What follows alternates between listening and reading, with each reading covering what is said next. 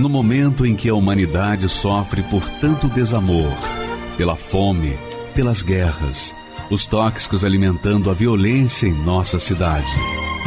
Esta emissora traz até você momentos de amor, paz e alegria, através de um programa feito com carinho para o seu coração.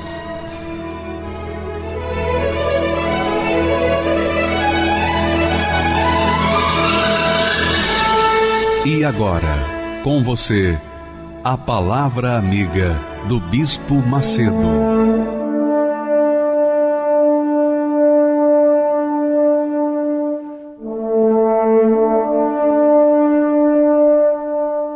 Olá, meus amigos, Deus abençoe a vocês. Que o Espírito Santo venha iluminar o entendimento de vocês e as nossas palavras para que vocês possam compreender com clareza, com transparência, aquilo que Deus quer de cada um de nós e que não é impossível de atendê-lo, porque uma vez atendendo, nós estaremos atendendo às nossas necessidades, estaremos alcançando, logrando o êxito de uma vida de qualidade que ele promete. O tema nosso hoje é sobre a mentira. Jesus falou as seguintes palavras: E conhecereis a verdade, e a verdade vos libertará. O que, que Jesus queria dizer com isso? que, que você acha que ele quer que nós entendamos? O que, que ele quer dizer com conhecereis a verdade? E a verdade vos libertará. Ele mostra aí que só a verdade é capaz de libertar o ser humano. Mas como que a pessoa vai saber que ela está na mentira? Como que a pessoa vai saber que ela está sendo enganada? Como? Basta que ela veja a vida dela, basta que ela avalie a própria vida. Porque quem vive na mentira é escravo da mentira e está sujeito a todas as mazelas que a mentira traz ou atrai para a pessoa. Só a verdade é capaz de libertar as pessoas da mentira. Só a verdade é capaz de trazer luz, a luz divina, para o nosso entendimento, para que nós possamos, então, ter o direito de escolher entre o bem e o mal. A verdade é o bem, a mentira é o mal. A verdade é, é, é filha do eterno Pai. A mentira é filha do diabo. Então, você vê, quando uma pessoa vive uma vida ignorando a verdade, ela sofre, ela geme, ela padece, ela sofre todas as injustiças, todo o inferno que tem sido esse mundo. O mundo é um mundo de mentira, de engano, o mundo é um mundo de fingimento, de hipocrisia. Então, quem vive nesse mundo e não conhece a verdade está sujeito, está vivendo sob o poder da mentira, o poder do engano, o poder do mal, o poder do inferno. E por isso as pessoas sofrem pelo mundo inteiro. Religião vai resolver isso? Não. De jeito nenhum. Jesus disse: Conhecereis a verdade e a verdade vos libertará. Ele estava falando para quem isso? Ele estava falando justamente para os religiosos.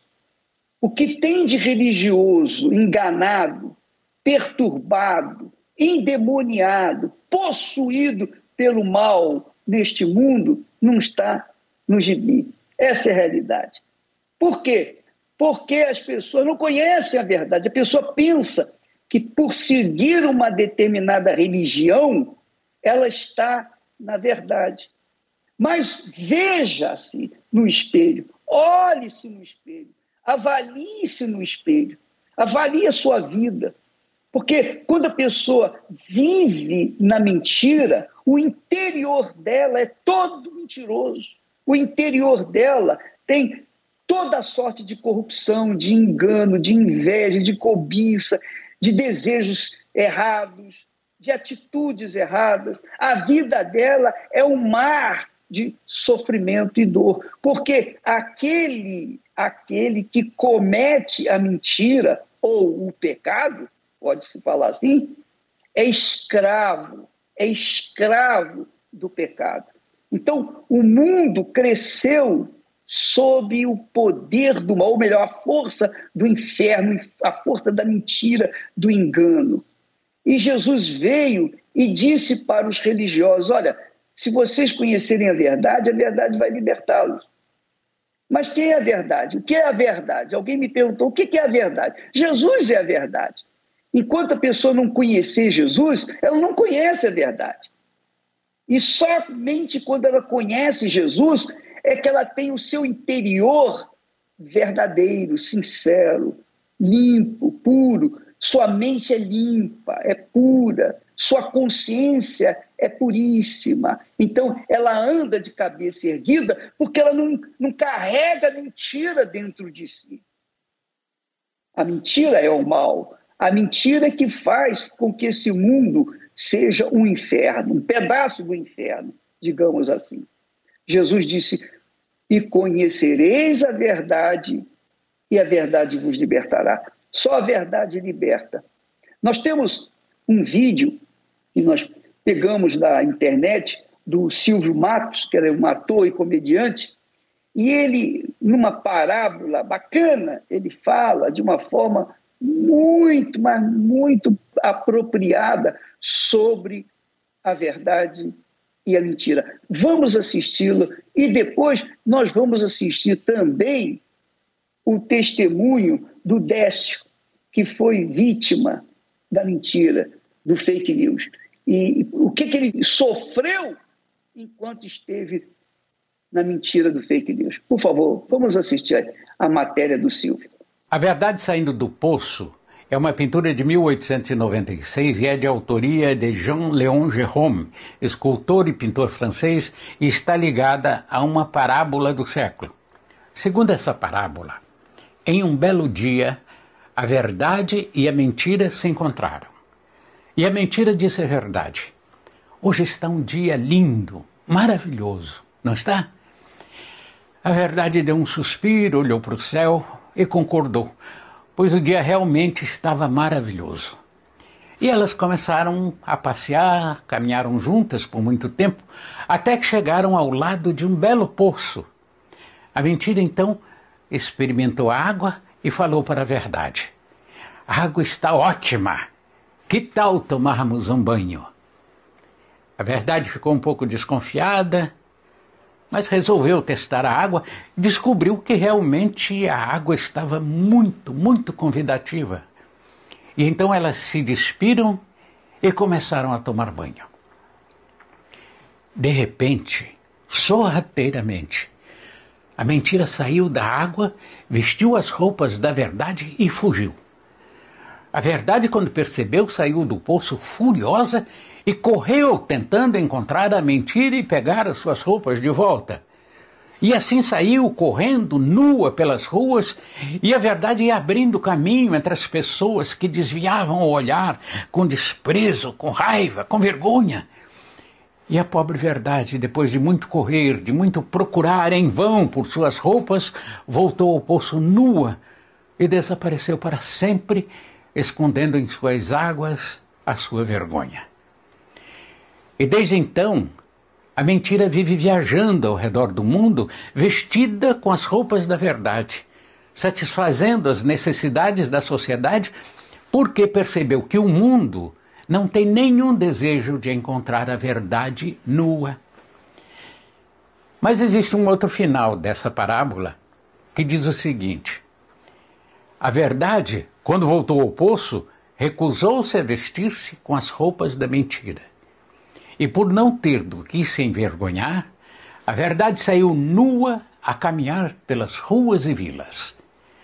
E é por isso que, desde então, aos olhos de muita gente, é muito mais fácil aceitar a mentira com as roupas da verdade do que a verdade nua e crua.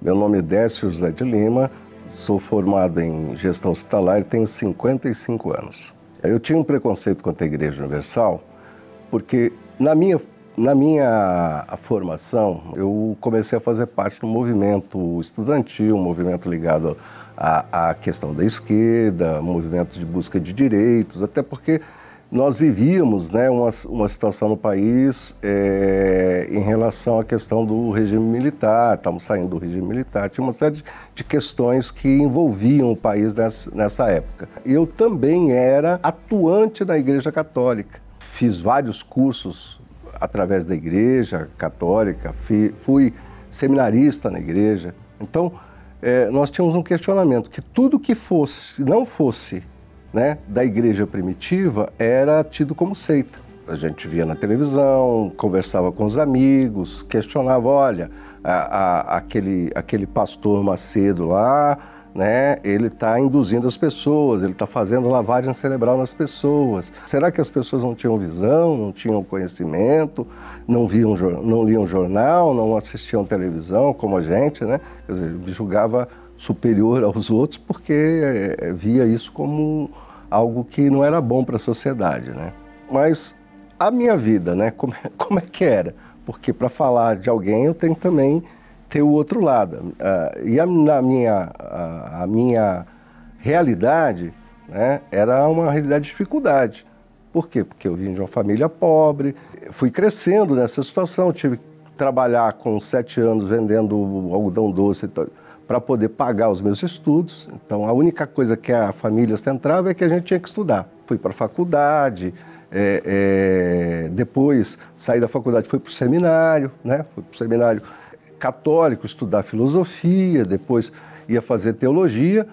Mesmo assim, as coisas não andavam, não era feliz, não tinha felicidade, não tinha, não tinha razão. Estava sempre buscando algo, algo diferente, né? E na militância política a gente encontrou algumas coisas, mas encontrou bebida, encontrou orgia, né?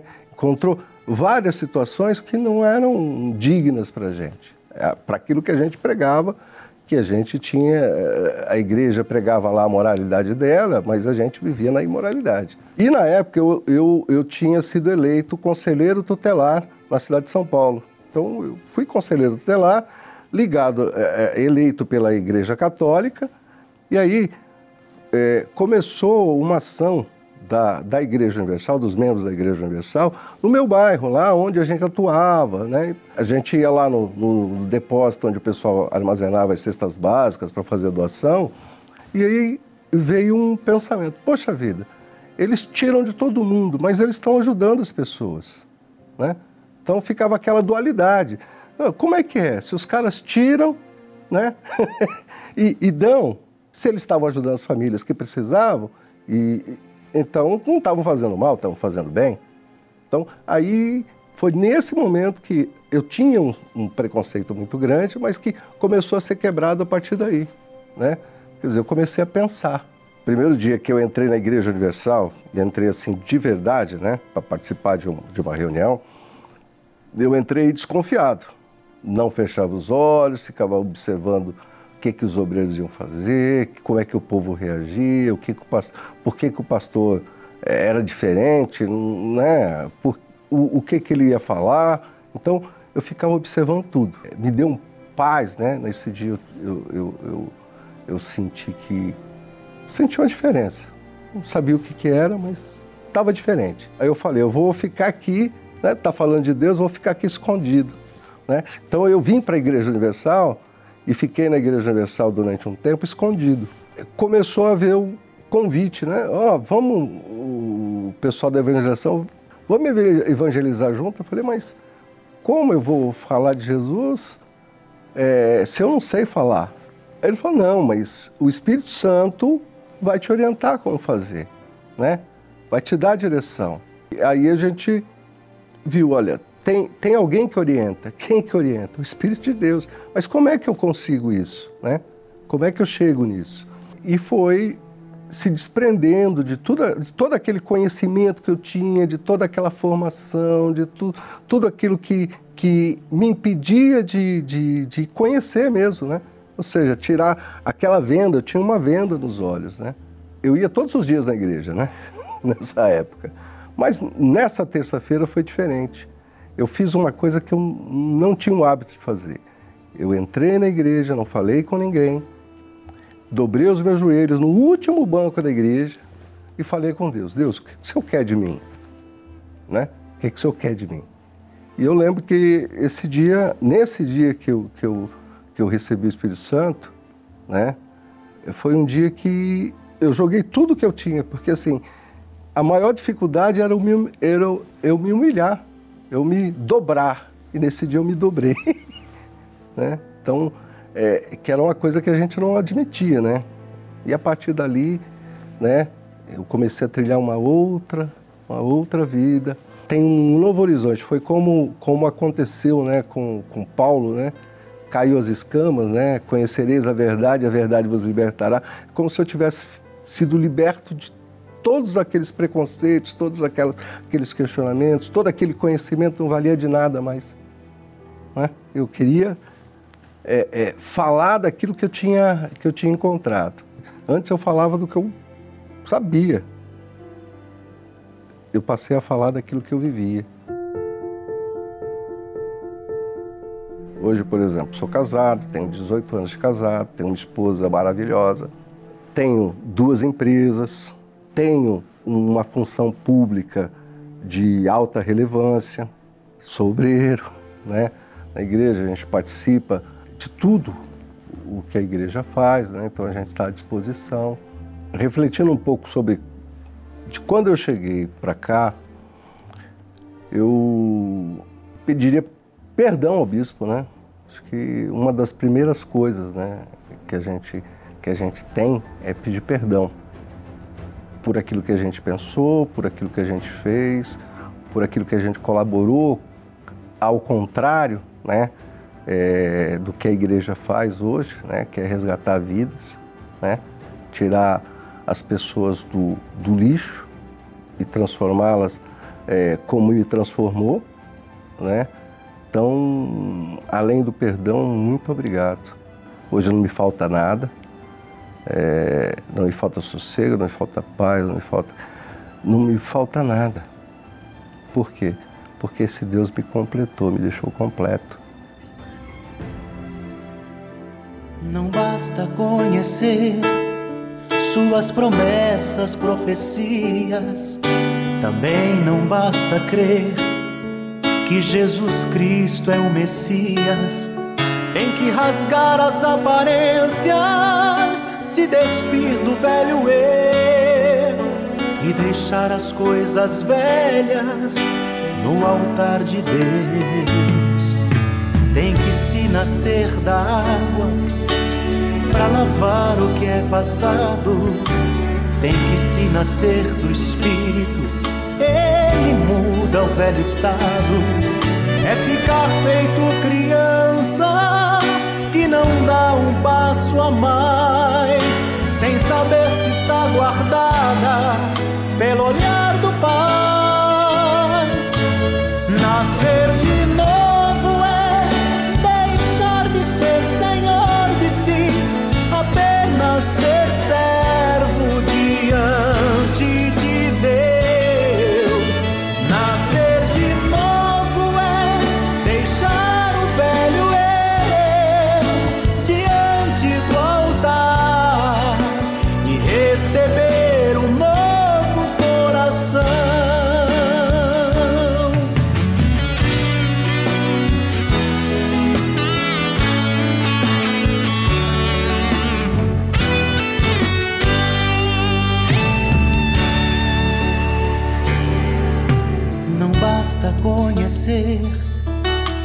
Promessas, profecias. Também não basta crer que Jesus Cristo é o Messias. Tem que rasgar as aparências, se despir do velho eu e deixar as coisas velhas no altar de Deus. Tem que se nascer da água para lavar o que é passado. Tem que se nascer do Espírito, ele muda o velho estado.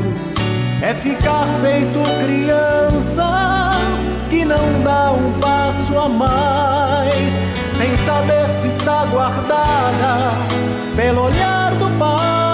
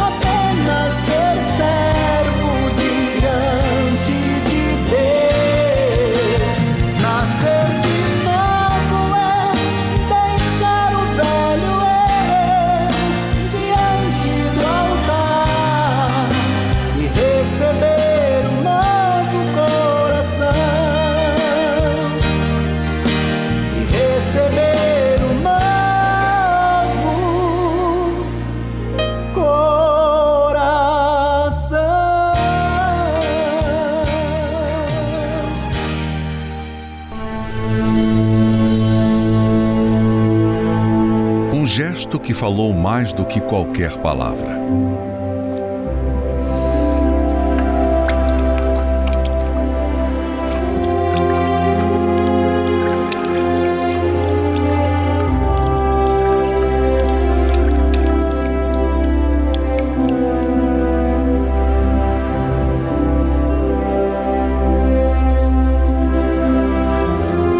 Em verdade digo a vocês: onde for pregado em todo o mundo este evangelho, sempre será referido o que ela fez. Se derramar aos pés do Senhor Jesus é mostrar com atitudes que Ele está acima de tudo. É se esvaziar de si mesmo para receber o maior bem de todos, o Espírito Santo.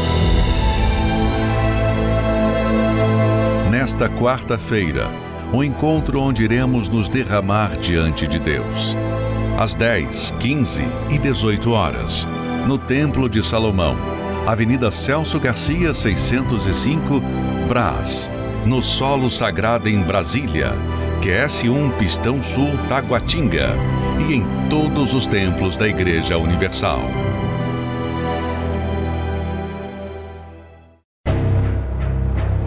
Meu lar era totalmente destruído. Meu pai, ele tinha vícios. Era uma pessoa muito agressiva.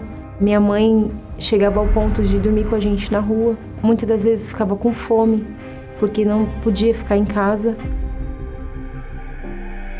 Me chamo Cristina Alves, tenho 36 anos, sou técnica de enfermagem. Minha mãe conheceu a Igreja Universal.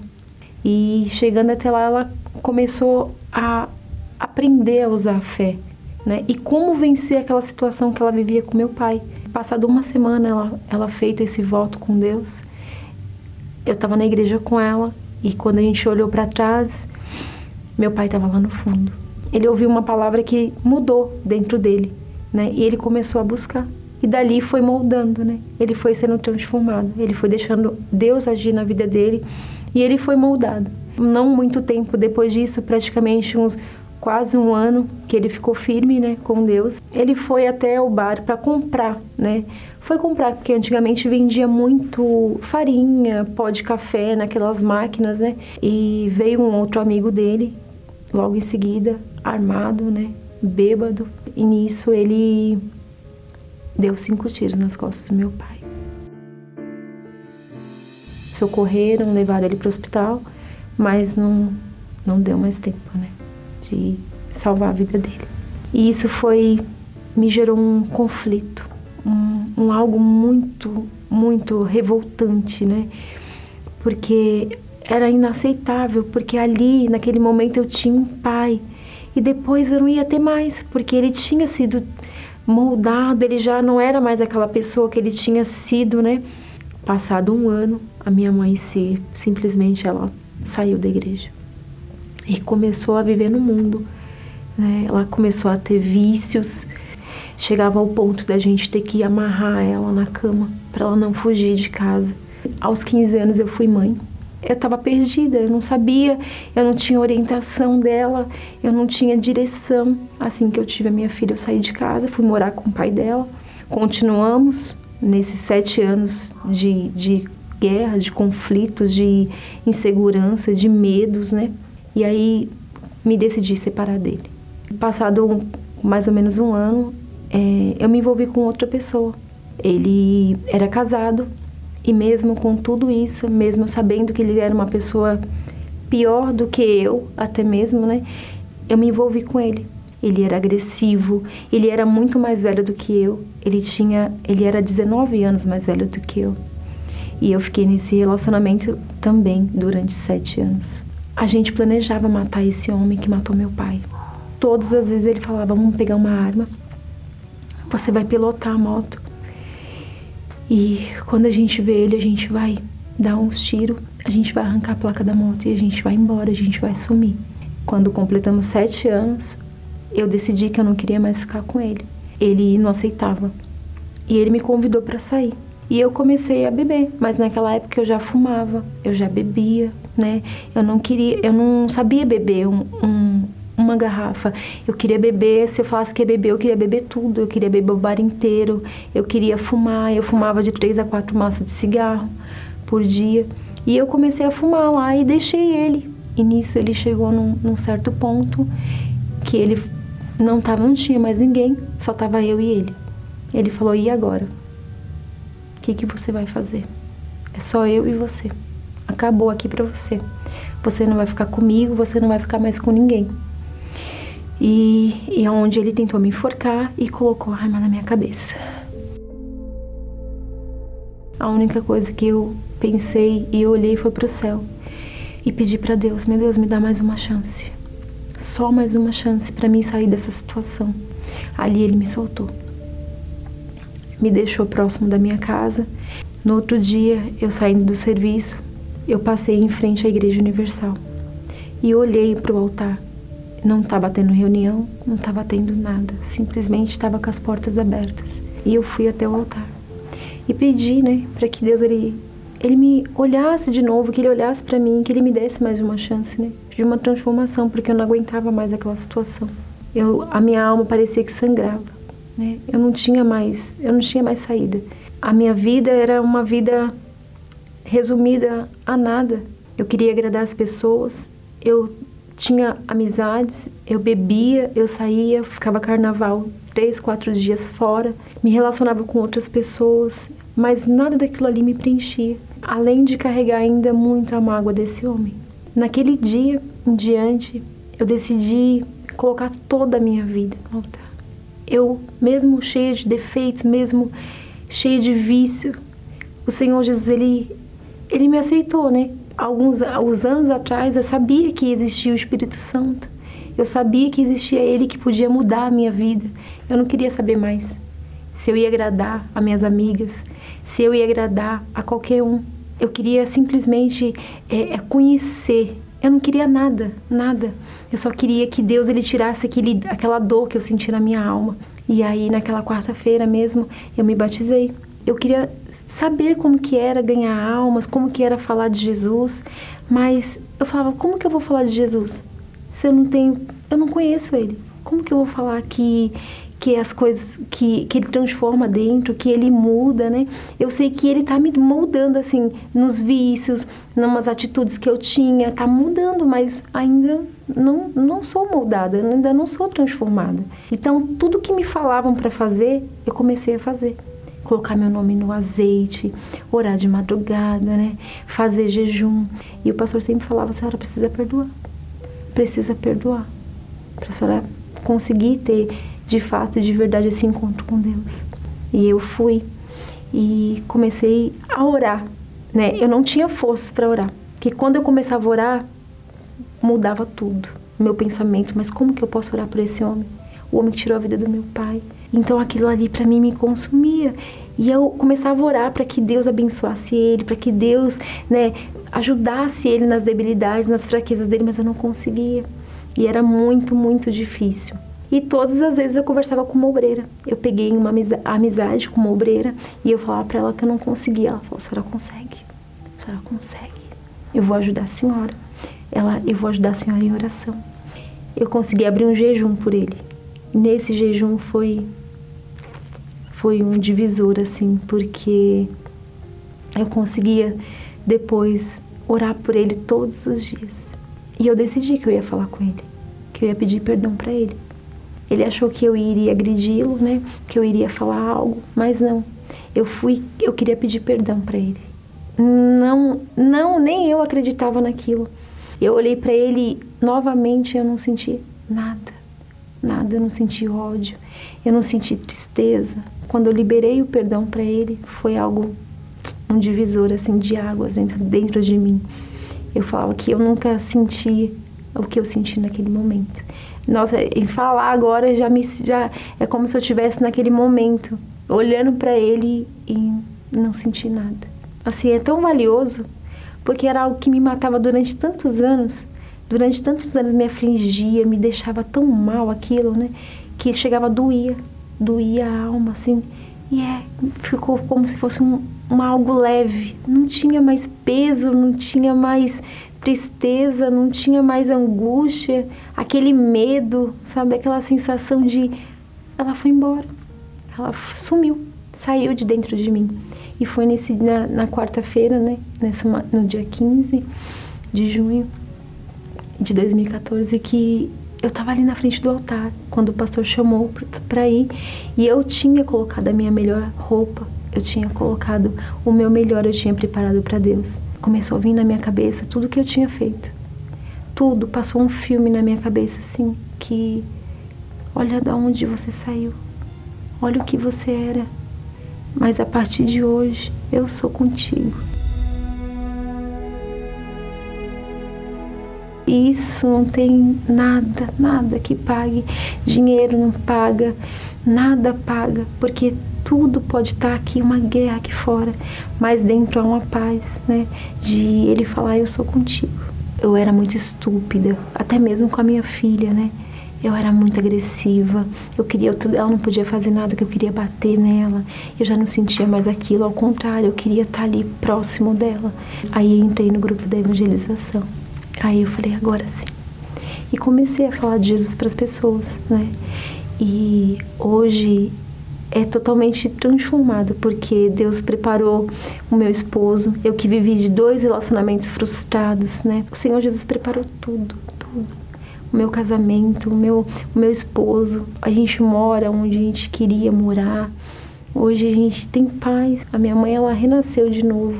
E hoje ela também é uma grande mulher de Deus, graças a Deus. Ele prepara tudo, ele cuida, né? Ele tem um cuidado assim, a gente eu falo, poxa, eu nem mereço tanto que Deus faz por mim.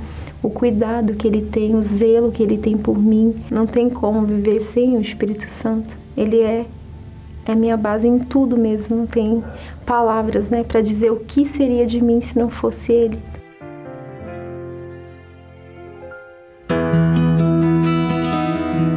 Quantos momentos bons você já passou?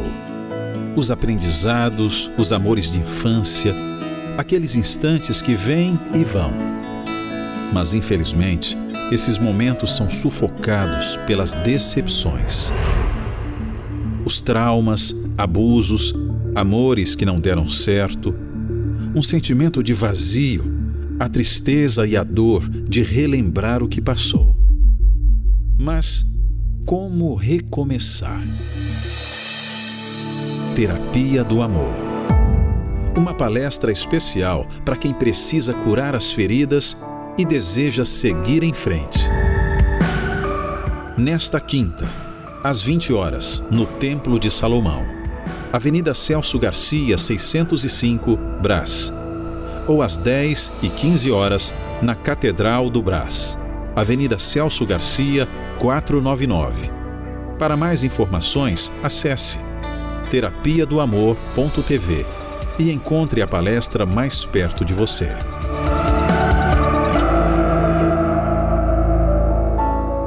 Meu nome é Vitor Caetano da Silva, eu tenho 26 anos, sou programador. Eu sempre fui bem cuidado pelos meus pais, eu tive uma infância de ouro. Da minha infância até a adolescência, eu cumpria com as minhas responsabilidades, tirava notas boas na escola. Eu até então eu não tinha desejo nenhum por esse mundo, mas eu conforme eu vinha vendo as pessoas ali todas inseridas nesse contexto social, eu comecei a sentir essa vontade de experimentar foi, foi nesse momento que eu conheci as festas, conheci a, a bebida, né? Comecei a fumar maconha. Isso eu já tinha levado desde a adolescência, que era algo normal. Como eu gostava de música, né? Também tinha esse, esse talento musical, então eu achava que era algo que me aprimorava. Então isso juntou tudo também, porque eu fazia parte de, de uma banda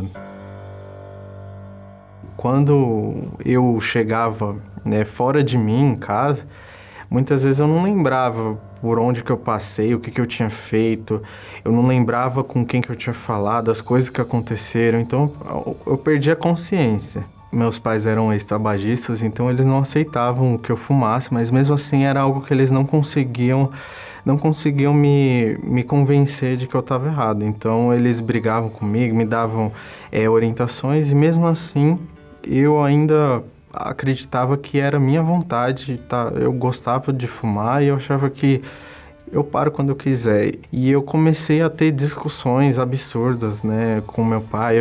a gente chegou é, quase a, a, trocar agressões físicas e, e isso para mim não tinha mais sentido, né, viver sóbrio. Eu me sentia um filho problemático, eu tinha problema ali. Eu comecei até aí num, num psiquiatra. Foi quando, depois de, dessas, desse, desse episódio, é, eu passei por uma internação. E aí, né, nessa clínica, eu tinha o foco de realmente me curar. E nessa clínica eu, eu, acabei conhecendo coisas piores, né? Foi onde eu, nas conversas, querendo ou não, a gente sempre conversa um pouco do nosso passado. E eu via que eu, eu tinha ficado numa sala que era um, é um quarto que só tinha gente que fumava crack. E ali parecia que todo mundo estava curado. É, realmente a gente acreditava que a gente já estava bem para sair. Depois de ter saído da, da clínica, eu fiquei alguns, alguns meses só fumando cigarro. Mas depois de quatro meses eu não, não aguentei, eu ainda era a mesma pessoa. Eu tinha aquele desejo da minha independência, do meu egoísmo, de fazer as coisas do, da minha vontade, do meu jeito. E aí eu discuti de novo com os meus pais. Né? Dessa vez eu evitei as agressões físicas. Antes que houvesse alguma agressão física, eu saí de casa. Como eu já tinha arrumado um emprego, já estava ali é, me estabelecendo financeiramente, eu decidi que eu ia morar de aluguel, ia sair e sair na mesma semana para que não houvesse uma outra recorrência de, de internação. Foi onde eu, eu me envolvi mais com os vícios, né? Porque eu tinha minha liberdade e eu não sabia usar minha liberdade. Cada vez mais eu me sentia escravo, porque eu não conseguia ficar sem beber, não conseguia ficar sem fumar. Eu experimentava de tudo porque as coisas não faziam mais efeito, então eu sempre buscava potencializar os efeitos dela. Então eu resolvi também experimentar o crack. Foi algo que eu não consegui mais parar. Eu, depois que usava, eu só ficava pior. É, a minha saúde, a, o meu o meu vinha depressão, né? O, o meu bem-estar emocional é, era afetado isso é, me desencadeou tantas coisas. Os meus relacionamentos que eu tive nesse período eram conturbados, né? Tinha muitas brigas. Então eu já tive tentativas de suicídio, né? Por conta de brigas. Teve um momento que eu, eu não aguentava mais, né? E eu vi um copo de, de soda cáustica que, que eu usava para limpar a pia. E, e eu decidi dar, um, dar uma golada, né? Eu me forcei a tomar. Eu não, não acreditava que o vício tinha cura. Mesmo ainda viciado, mesmo ainda utilizando, eu comecei a, a ter essa vontade. Eu orava para Deus, eu via que tinha gente que tinha conseguido. Eu vi testemunho, eu vi histórias de gente que tinha se libertado. E eu pensei um dia poderia ser eu. A minha ex-namorada, ela ela contou para minha mãe que eu estava usando drogas mais fortes, né? Depois que ela soube disso, ela viu que tinha um programa na televisão que era um programa que libertava as pessoas do vício. E aí ela começou a frequentar a reunião, né, buscando por mim, levava minhas roupas, mesmo eu sem saber, ela estava indo lá orando por mim. Do outro lado, lá na minha casa, quando eu ia fumar, quando eu ia beber, quando eu ia fazer alguma coisa é, errada, eu sentia nojo. Eu comecei a ter o desejo de, de me libertar, de realmente ir atrás. Se, se era Deus que estava falando comigo, ele ia me libertar. A minha mãe, ela lutou por mim, mas não, não foi ela que me trouxe para a reunião. Esse desejo veio, veio através do, do, do Espírito Santo. Foi quando ele começou a trabalhar na minha vida. Na primeira reunião que eu fui da Igreja Universal, eu já saí completamente leve, né? Eu já estava ah, sem vontade nenhuma, né? Nem de fumar. Eu lembro que eu, eu já comecei a, a ver tudo que eu tinha em casa, comecei a jogar fora, tudo que era relacionado ao vício, eu comecei a me desfazer, comecei a ter paz, eu comecei a dormir bem, eu voltei a ter a disciplina, a responsabilidade que eu já não sabia mais o que era naquele momento. Eu já estava decidido, eu já sabia que Deus tinha um propósito na minha vida, eu tinha certeza de que eu ia eu ia dar meu testemunho. Depois que eu me batizei nas águas, eu comecei a vir em todas as reuniões e eu queria vencer. Era como se é, era uma guerra muito grande, né? Os, o meu problema para mim parecia muito grande, era gigante o meu problema. Só que desde então eu nunca perdi a confiança em Deus. Eu comecei a lutar com as armas da fé. Essa luta era na minha mente, ela acontecia na minha mente. Eu precisava então é, saber como lutar. Eu não, eu não conseguia lutar sozinho, porque é, ainda vinha depois é, na minha mente vinha pensamentos que não eram meus mas o pastor falou falou para todos nós é para você se manter para você ser curado de verdade e se manter você precisa receber o Espírito Santo. Foi aí então que eu eu quis saber o que, que era o Espírito Santo, porque até então eu já estava curado. Eu achava que até eu poderia me, viver a vida normal depois disso. Só que não, eu ainda eu, eu, eu não estava é, definitivamente né, liberto. Eu sabia que se, se por acaso acontecesse alguma coisa que fosse me abalar sentimentalmente, eu, eu poderia voltar, eu poderia desistir. Já que era guerra, eu precisava ter o Espírito Santo. Se o Espírito Santo ia me dar proteção, ia servir para mim de, de, escudo e armadura, né, contra o, a guerra, contra o vício. Então eu comecei a buscar com todas as minhas forças. Foi aí que eu comecei a jejuar, eu comecei a participar das reuniões de quarta e domingo, frequentemente, sem perder nem, nenhuma reunião.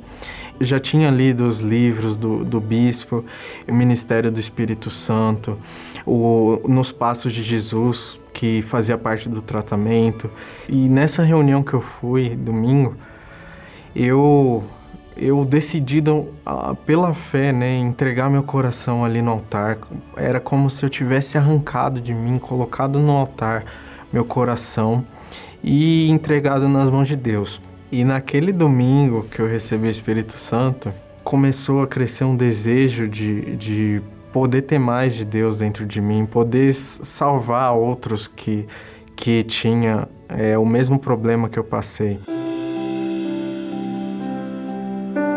Eu comecei a fazer parte do, do projeto Visto Tem Cura.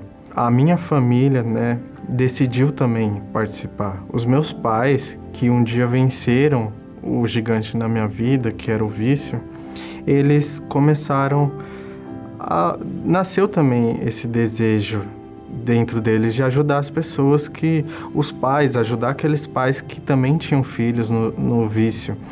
Hoje eu com, com o Espírito Santo eu sou uma nova pessoa, eu, eu consigo é, ajudar outras pessoas. Os meus pais hoje, eles veem que, que eu sou diferente. A Igreja Universal foi, foi, a, a, foi a porta de entrada, né? Ela que me ensinou como que eu poderia receber esse tesouro.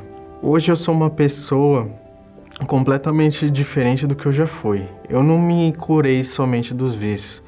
Eu curei a minha personalidade. Hoje eu tenho alegria, hoje eu tenho felicidade, hoje eu consigo é, cuidar dos meus pais, hoje eu consigo estar junto com eles, ensinar. Né? Hoje eu dou graças a Deus por cada dia que, que eu vivo. O que os pais são capazes de fazer para salvar seus filhos? Mais um assalto fez uma mãe reagir para proteger o filho. A primeira reação que eu tive foi de deitar no chão mesmo e proteger ele. Quão intenso chega a ser o cuidado de pais para com os filhos? Nos evangelhos, vemos também situações semelhantes. Pais aflitos por males que atingiram seus filhos mas que tiveram a solução ao levá-los ao encontro com o Senhor Jesus. Como Jairo. Salve a minha filha. A minha filha está à beira da morte.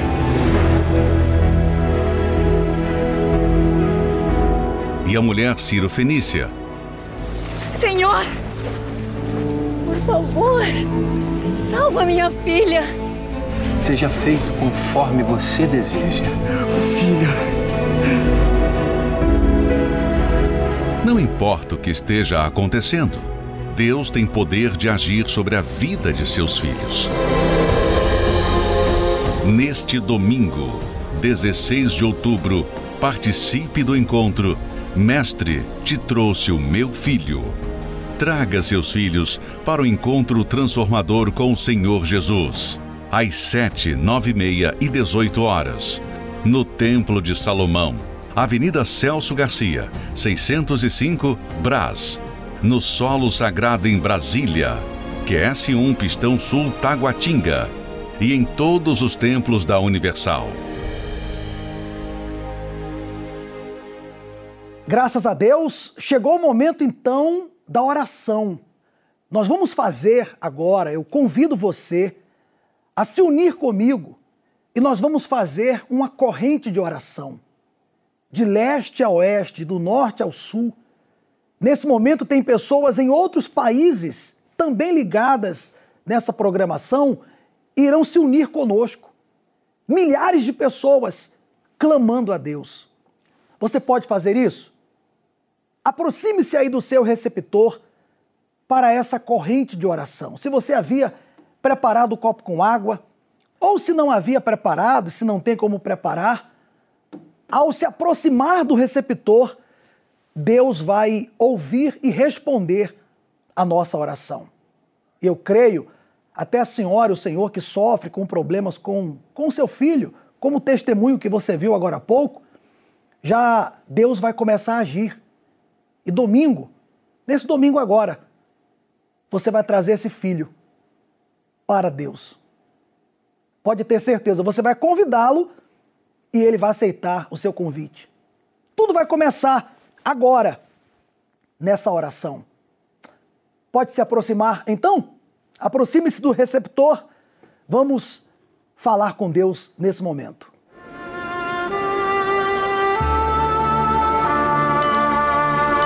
Não importa onde você esteja neste momento. Deus está pronto para responder a sua súplica aproxime-se de seu aparelho receptor. Pela fé, vamos entrar diante do trono do Altíssimo. É momento de oração. Meu Deus, o Senhor diz em tua palavra: Conhecereis a verdade e a verdade vos libertará. Eu sei que muitas pessoas agora tem vivido uma vida de sofrimento, de dor, de angústia. Há pessoas que desde sempre ela sofre. Ela não conseguiu até hoje ter essa libertação, essa paz que ela tanto ouve falar. Ela vê, ela ouve os testemunhos aqui na programação e ela pensa: será que isso é para mim? Ela se vê numa realidade distante, como se isso fosse difícil. Mas eu sei que não é, porque para o Senhor mudar a vida de uma pessoa não é difícil. Difícil é a pessoa se entregar. Mas que nesse momento, meu Pai, pelo fato dela se unir conosco nessa corrente de oração, então ela está dando abertura, ela está dando lugar para que o Senhor possa entrar. Entra agora, meu Deus, nessa mente. Começa a mudar os pensamentos dessa pessoa. Essa criatura que até então só vinha tendo pensamentos de morte, de suicídio, de derrotas, de fracasso, de vícios. Eu sei que há pessoas agora que a droga, o crack, a cocaína está diante dele na mesa, no balcão. Diante dessa pessoa tem uma garrafa de uísque, uma bebida, quem sabe um cigarro de maconha. E essa pessoa tem vivido assim, usando drogas para tentar esquecer o problema, mas que agora, meu Deus, o Senhor a liberte dessa dessa maldição, desse maldito vício, de maneira que quando ela abrir os olhos, ele passe ou ela passe a ter nojo dessa droga. Eu sei que agora também há pessoas nos presídios orando conosco.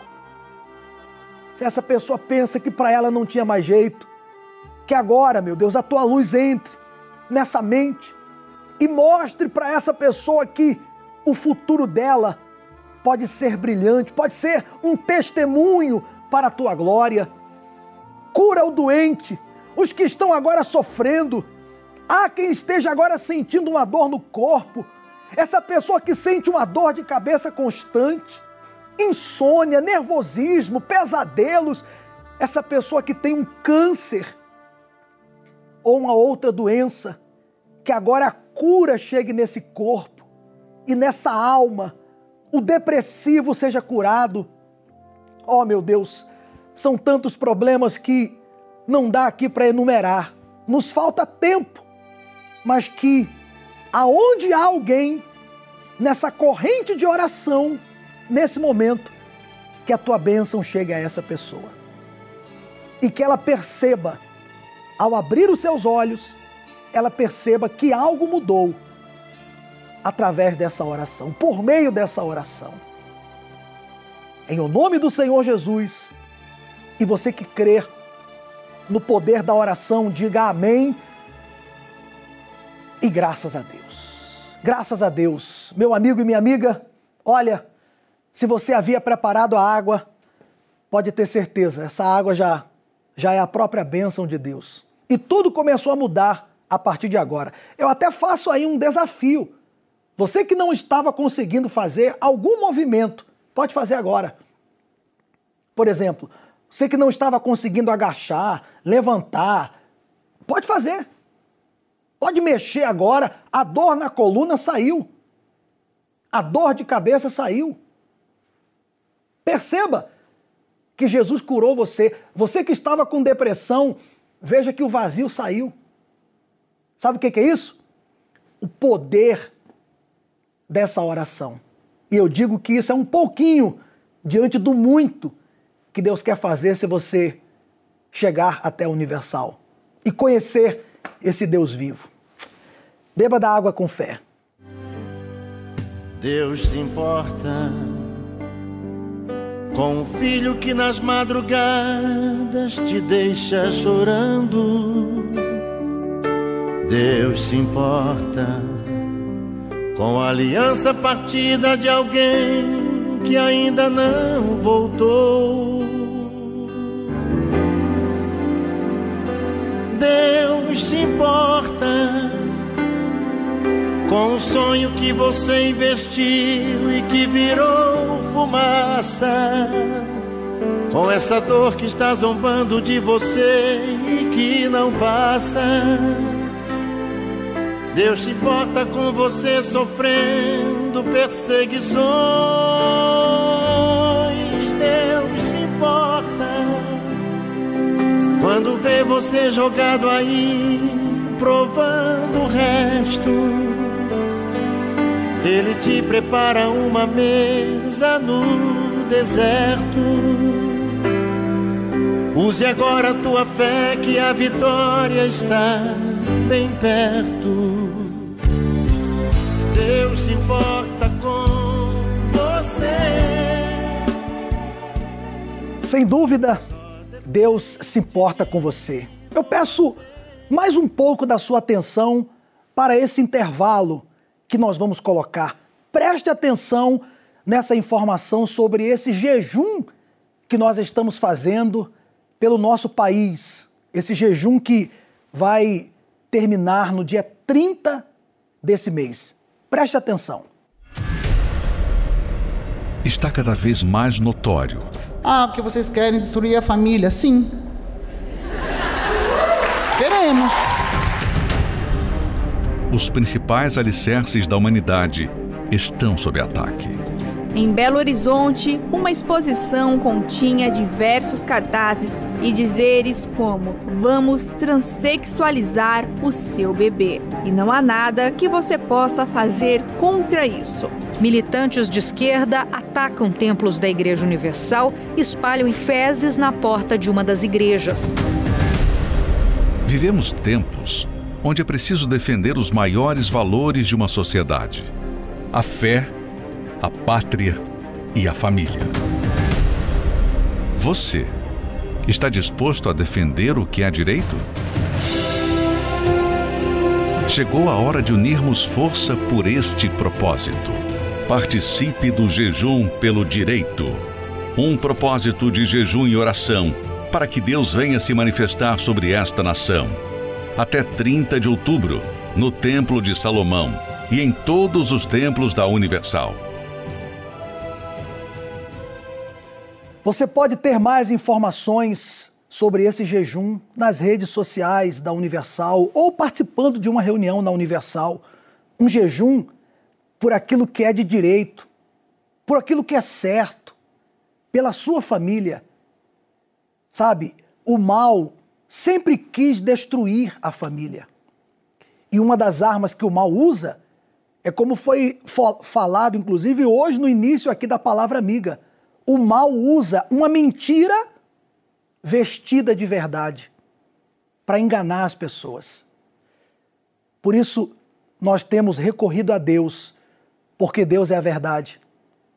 Deus é a verdade. E quando você conhece a verdade, a verdade te liberta.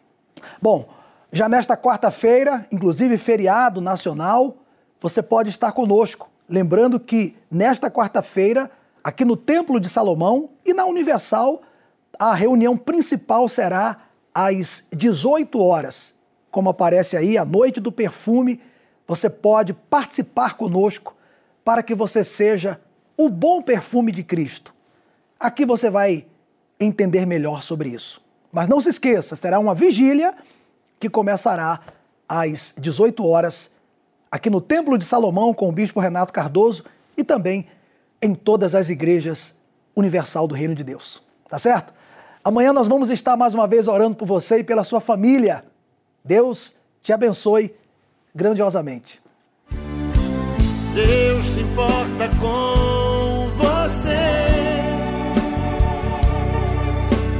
Só depende de você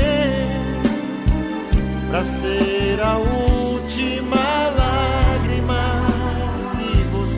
chorou, porque chegou o tempo de vencer. Deus se importa com você, só depende de você para ser a última lágrima.